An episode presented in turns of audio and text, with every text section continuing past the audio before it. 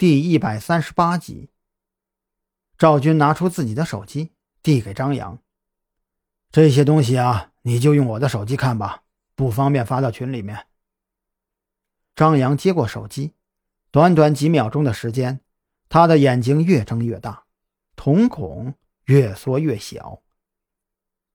这，难道就是刘子欣死亡的原因？赵军微微点头。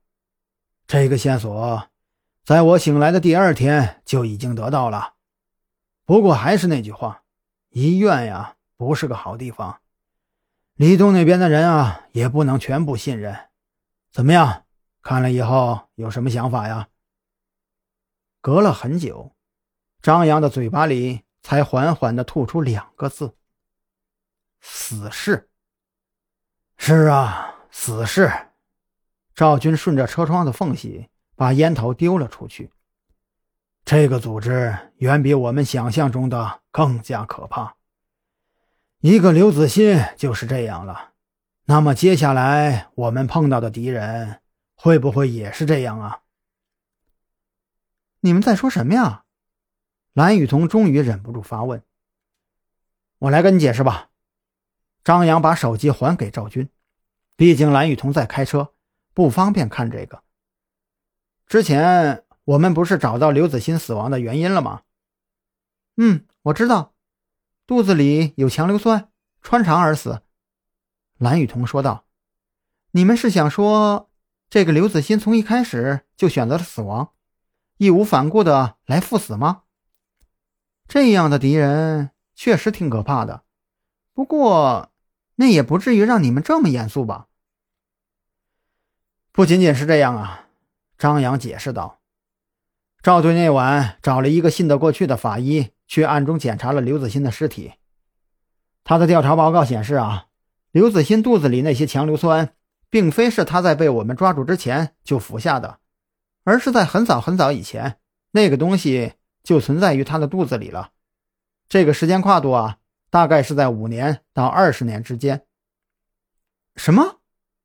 蓝雨桐惊讶的转过头来：“可以确定吗？”已经被证实了。赵军盯着自己的手机。虽然从表面上看，刘子欣身体最开始被腐蚀的地方是胃部，而且胃部啊也都已经完全腐烂了。可是我找的那个人非常的专业，他能够从刘子欣肚子里那些溃烂的肠胃当中分析出来。这些强硫酸并非是被服下，而是被植入到刘子欣的胃壁当中。